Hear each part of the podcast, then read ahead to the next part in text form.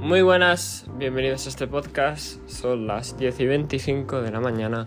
Vamos a revisar el mercado como siempre. Eh, hacemos porque parece que hay movimientos interesantes. ¿no? Vamos a empezar con las criptomonedas. Y bueno, pues tenemos una fatalidad. ¿no? Ayer empezó cayendo bastante.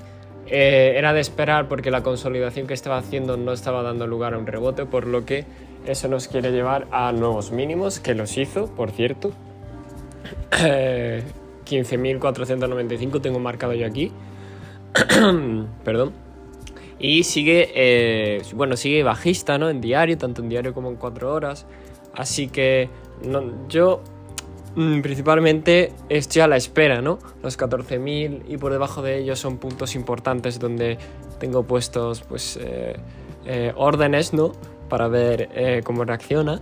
Hasta los 10.000 tengo puesto. Y, nada, esto es una carrera a largo plazo, esto es aguantar y, aguantar hasta que, bueno, pues nos toque eh, el periodo de acumulación y, esperar. Lo que está claro es que para la siguiente bullrun o para el siguiente ciclo alcista, como queráis llamarlo, eh, va a haber muchas ganancias en torno a porcentajes, ¿eh?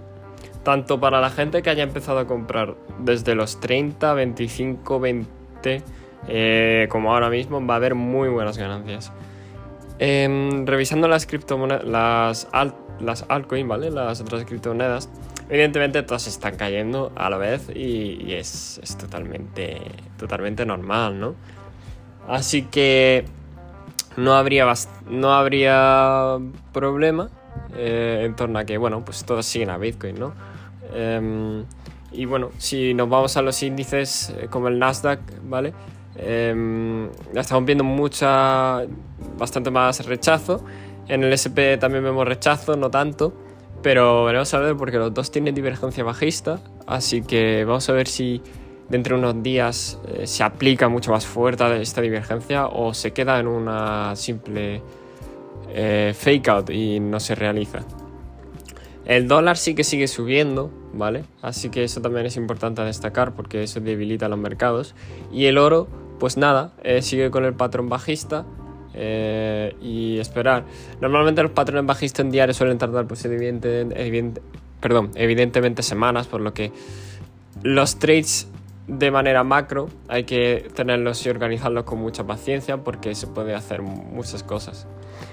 Eh, por último, quería comentar eh, que lo acabo de ver, que Goldman Sachs, ¿vale?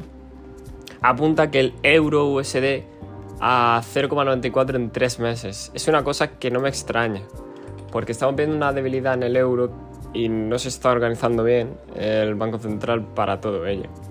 Entonces, es complicado, ¿no? Pero yo creo que sí, que tiene bastante razón. De hecho, no me extraña, ¿vale? Porque la situación no está para como que el euro siga subiendo. Así que nada más, me despido. Eh, recordad que este podcast no es consejo de inversión ni nada de ello y nos vemos en el siguiente.